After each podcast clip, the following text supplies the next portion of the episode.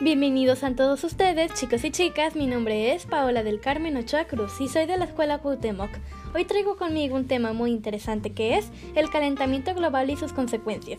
Este es un tema muy controversial que ha estado causando un revuelo en los últimos días por los osos polares y su estado actual. Bueno, dejando todo eso atrás, comencemos con ¿qué es el calentamiento global? El calentamiento global es el aumento a largo plazo de la temperatura media del sistema climático de la Tierra, mismo que se refleja en los océanos y la atmósfera, principalmente causado por la emisión de gases de efecto invernadero, expedidos por la actividad humana.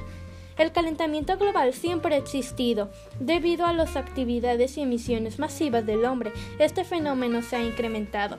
La causa principalmente es la quema de combustibles fósiles y los cambios en el uso del suelo, tales como la deforestación, así como varias otras fuentes secundarias. Eso solo es una pequeña introducción del calentamiento global.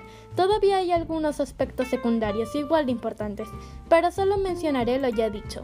Bien, entonces, ¿por qué no pasamos a sus consecuencias? El calentamiento global trae consigo muchas consecuencias muy malas, pero hoy yo te traigo las más importantes que son el deshielo de los glaciales que como lo decía anteriormente afecta a los osos polares, la sequía, la desaparición de especies animales y vegetales, las inundaciones, efectos sobre la agricultura y la ganadería, inundaciones, los incendios forestales, consecuencias y enfermedades para la salud, las tormentas, olas de calor mucho más fuertes, huracanes más peligrosos, el cambio de los ecosistemas y el aumento del nivel del mar.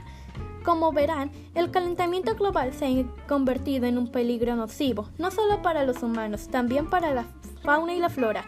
Lo único que podemos hacer ahora es intentar dejar de seguir contaminando. Por eso mi compañero Juan Eugenio nos compartirá algunos tips para intentar reducir el calentamiento del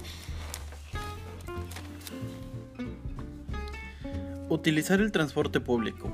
Ahorrar energía. Tratar de consumir menos carne. Reducir, reutilizar, reciclar. Informar y educar a los demás. Utilizar productos biodegradables y ahorrar el agua. Son algunas de estas cosas que podemos hacer.